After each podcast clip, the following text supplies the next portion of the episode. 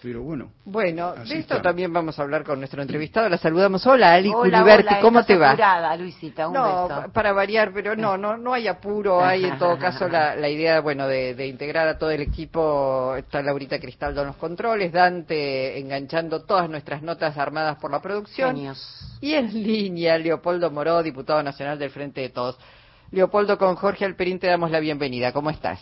¿Qué tal? Bien, bien, bien. Un gusto en estar con ustedes. Bueno, gracias. Eh, bueno, muchos temas para, para desarrollar eh, eh, con vos. Solamente decía, y nos estábamos preguntando en voz alta, antes de meternos en las internas de los partidos, de si hay paso o no hay paso, el radicalismo, etcétera, etcétera, digo, ¿cómo se le habla a un electorado que aunque le muestres pruebas, quiere resultados rápidos, precisos, quiere orden y seguridad? ¿Cómo se, cómo se llega a traspasar esa suerte de barrera que hay entre un discurso racional y, un, y, lo que se siente. Qué difícil, ¿no? Sí, es muy difícil, sobre todo después de la aparición de las redes sociales, que hoy influyen mucho más que los medios de comunicación tradicionales y que tienen, digamos, la característica de transmitir un mensaje en general violento, descalificatorio, casi imposible de refutar porque utilizan la simplificación en las acusaciones, en, los anatemas que, que, disparan sobre los dirigentes políticos de cualquier sector, este, pero de manera preferente de aquellos que se identifican o nos identificamos con lo que podríamos llamar el progresismo, los movimientos nacionales y populares, que somos víctimas fundamentalmente de estas granjas de troll que, bueno, han sido muy eficaces, incluso hace pocos días atrás en las elecciones de Brasil, donde ha quedado demostrado, reitero, que hoy las redes sociales manipuladas eh, resultan ser muchísimo más eficaces que los medios de comunicación tradicionales. Interfieren mucho esa, ese vínculo entre entre los que queremos llevar adelante un discurso racional y eh, quienes deberían ser receptores de ese vínculo, de, ese, perdón, de ese discurso racional. Pero bueno, eso se, se suplanta con territorialidad, con militancia, con trabajo mano a mano, con movilizaciones que salten por encima de, de el telón mediático aunque no siempre ocurre, porque por ejemplo ayer hubo una movilización muy, pero muy importante, casi 10 cuadras de estudiantes secundarios, padres, etcétera, hacia el gobierno de la ciudad y francamente yo la vi reflejada, puede ser que esté equivocado porque simplemente lo miré a través de internet, pero lo vi reflejado solo en un diario, en página 12. No sé si informaron los otros diarios sobre esto. Leopoldo, hoy le preguntaba yo a un muy conocido político del Frente de Todos, ¿cómo se le habla a esos sectores, la inquietud de Luisa, cómo se le habla a esos sectores para entenderse, encontrar alguna manera? La respuesta primera que me dio es no soy mago. Este, realmente eh, se ha, desde, desde la oposición, digamos, de Juntos por el Cambio y desde los grandes medios, además de, sectores de la justicia, se hace todo el esfuerzo por, por dejar instalada la idea de que el peronismo y particularmente el kirchnerismo, que es la principal fuerza dentro del Frente de Todos, este, es una fuerza que está fuera del sistema o fuera de la ley, ¿no? De algún modo todo el tiempo se está trabajando en esa dirección. ¿Cómo, cómo dar vuelta a semejante operación, no? Mira, yo no, no quiero darte una respuesta excesivamente optimista o, voluntarista, pero vuelvo a referenciarme en Brasil. Hasta hace dos años atrás, la mayoría de los jóvenes en Brasil, me refiero a aquellos jóvenes que no habían vivido las transformaciones que llevó adelante Lula, porque, a ver, Lula, ¿cuándo dejó el poder? En el 2011, ¿no? Sí. Después vino Dilma, pero en el 2011 dejó el poder. Once años después, esos jóvenes que habían vivido de costado o casi no habían podido, por razones de edad, percibir las transformaciones que llevó Lula, Hace dos años atrás decían que Lula era un corrupto, porque esto era lo que habían instalado los medios de comunicación y bueno, también lo que podríamos denominar allá el partido judicial, este, Moro y compañía. Y dos años después lo han votado masivamente. Es más, Lula perdió votos en el corazón industrial de Brasil, en San Pablo, que fue lo que desequilibró un poco esta elección, y esos votos los sustituyó con estos jóvenes que pensaban que Lula era un corrupto. Digo, lo habían visto preso incluso. Por eso Bolsonaro insistía mucho en llamarlo presidiario, corrupto, etcétera. Sí, sí, sí. Con esto, ¿qué te quiero decir? Te quiero decir que efectivamente estamos en un momento complejo, la política, el sistema político está en un momento complejo, está muy asediado a la, sobre la base además de un objetivo eh, estado de cosas que hace que la gente esté eh, enojada con el sistema político, sin esperanza, sin expectativa, en un mundo, no solamente en una Argentina, en un mundo que está pata para arriba, en un mundo donde eh, cientos de miles de franceses han decidido no pagar este, la tarifa de servicios públicos de electricidad y gas, o donde en España te están cobrando casi 500 dólares una factura de gas de una familia de dos personas y, una, y un hijo. Hay una situación muy compleja este, para la política, para el sistema político, porque la gente le adjudica las responsabilidades de lo que en definitiva ha sido un estrepitoso fracaso del capitalismo y del liberalismo, y además lo que ha sido un error grosero de Estados Unidos de, querer jugar a los cowboys en la frontera con Rusia. Bueno, y, en medio de una situación muy compleja.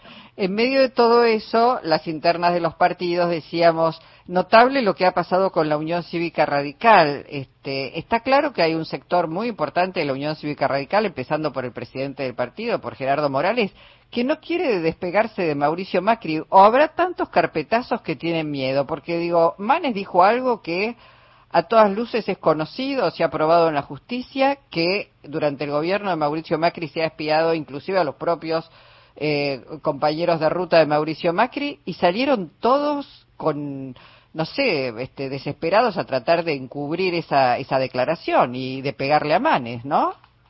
Así es, porque tocó una fibra muy, eh, muy sensible para el macrismo porque efectivamente el macrismo llevó adelante un plan sistemático de espionaje ilegal y persecución política que, como yo vengo insistiendo hace mucho tiempo, no tiene antecedentes en la historia democrática de la Argentina y que además rompió el pacto democrático en el que construimos a partir de 1983 eh, un camino de convivencia este, en el sistema político. Y bueno, eh, además, precisamente, eh, el hecho de que periodistas afines a la AFI de Macri, dirigentes del PRO, eh, medios de comunicación afines al macrismo, se hayan arrojado sobre la granada de manera tan feroz, además de también los trolls, porque también este, tuvieron un papel muy importante en esta campaña sistemática contra Manes, este, demuestra efectivamente, confirma, porque fue fue una campaña y una reacción tan violenta que los delata que efectivamente hubo un espionaje masivo durante el gobierno de, Macri. Además mintieron, dijeron que las causas estaban cerradas. Ninguna causa está cerrada. Todas están activas.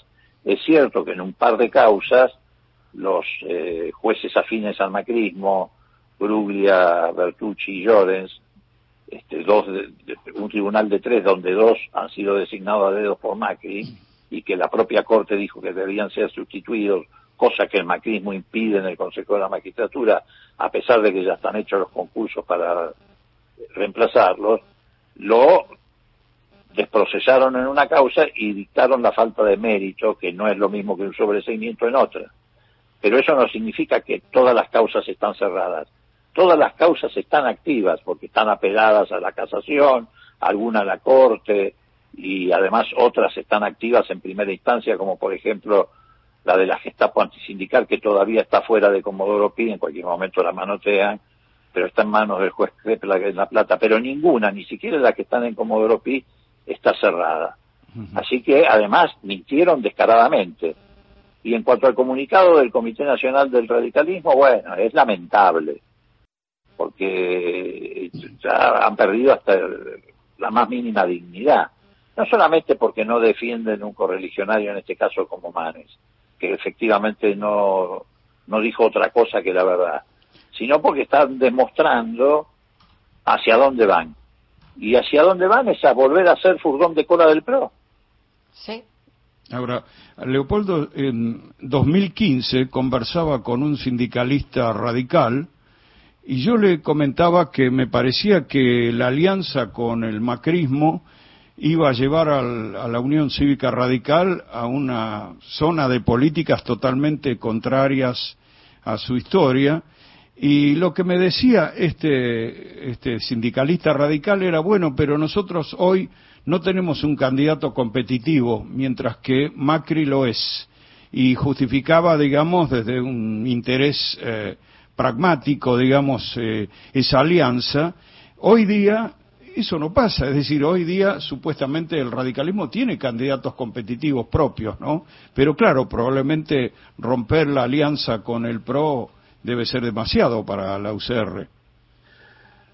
Sí, porque sigue pesando en, el radicalismo, eh, mejor dicho, en la dirigencia radical, sigue pesando el carguismo, es decir, ocupar cargos por encima de cualquier otro razonamiento. Y, vos fíjate que incluso eh, reafirman su alianza en el momento en que el PRO se va aún más a la derecha de lo que ya estaba. Hay, porque hay una especie de casting para ver qué dirigente del PRO es más de derecha, en el que disputan, bueno, desde ya Macri, eh, Larreta, Burlich, eh, bueno, todos los candidatos del PRO están disputando para ver quién se coloca este, más, a la, derecha. respecto al otro.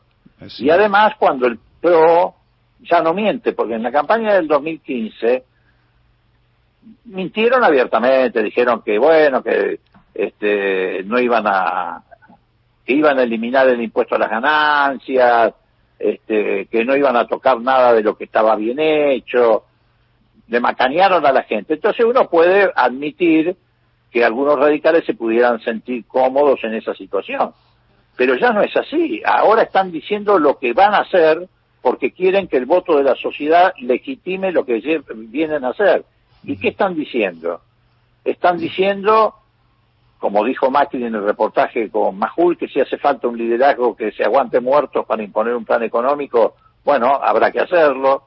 Están diciendo que van a suprimir el Ministerio de Salud Pública, el de Educación, que van a privatizar otra vez el régimen de jubilaciones y pensiones, que van a llevar adelante en favor de Macri y sus empresas de aviación low cost eh, la privatización de aerolíneas argentinas, que van a aplicar mano dura, que van a terminar con los derechos de los trabajadores, Digo, ahora no están mintiendo, están mostrando su verdadero rostro, un rostro cada vez más volcado a la represión, más volcado a liquidar derechos de los argentinos. Entonces ahora no hay ninguna justificación para que el radicalismo esté parado ahí. Salvo que se haya transformado ya no en un furgón de cola, sino en una parte del PRO, este, Leopoldo, que esté en vías de extinción la UCR. Bueno, vos fíjate con qué cara, por ejemplo, un dirigente radical podría justificar que este, el gobierno de la reta mande policía a la casa de los estudiantes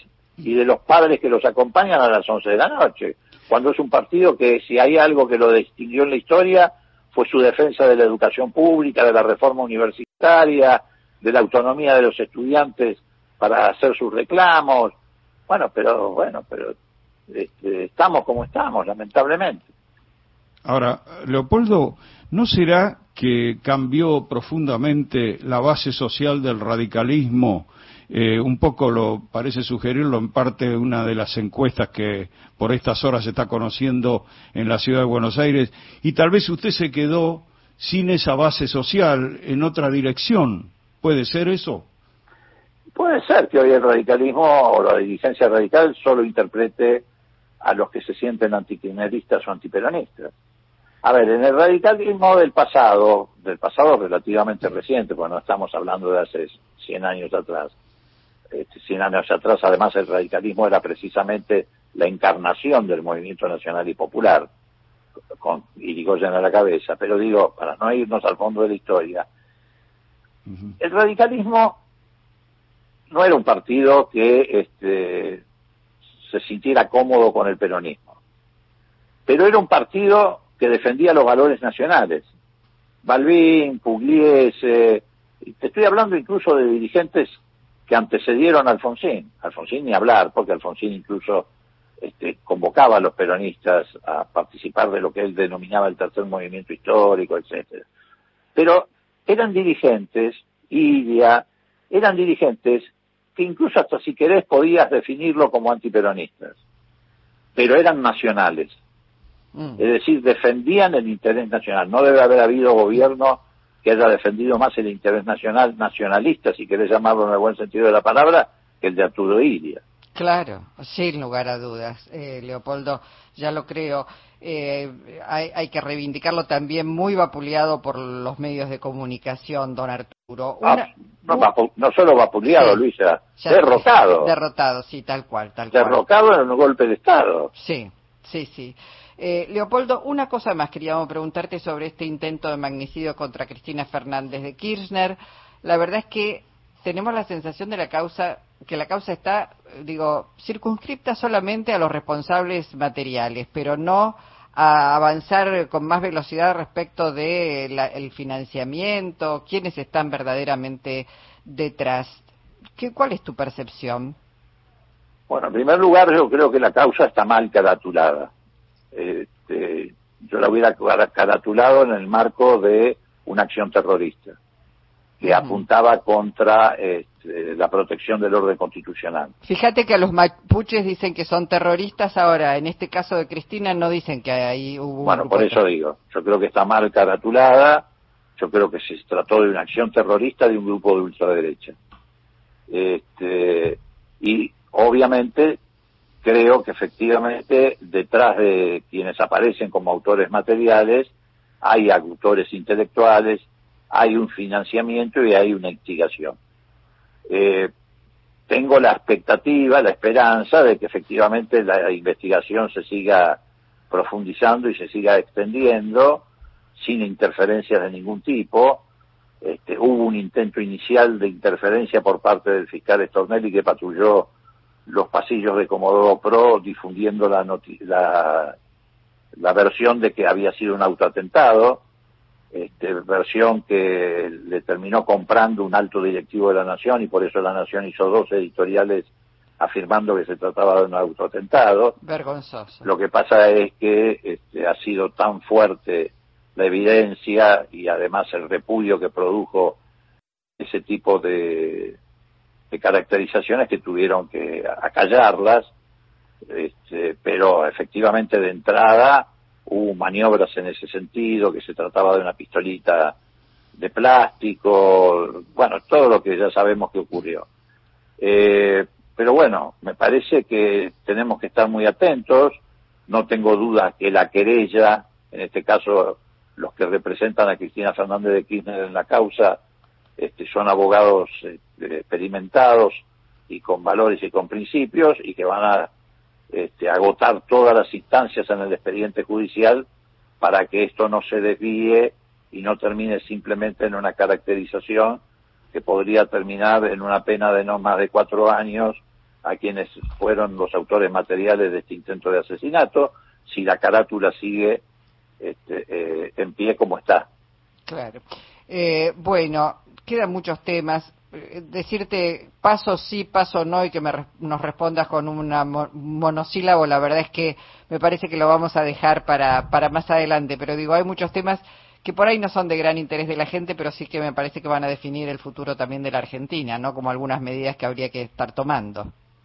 Y, sí, yo creo que lo más importante son las medidas que tengamos que, que tenemos que tomar, perdón, en materia de distribución del ingreso. Yo creo que es absolutamente urgente y necesario eh, un aumento de suma fija a todos los trabajadores de la Argentina, tanto del sector público como del sector estatal, aumento que no tiene que, por supuesto, eh, eh, interferir las paritarias, tiene que sumarse al de las paritarias.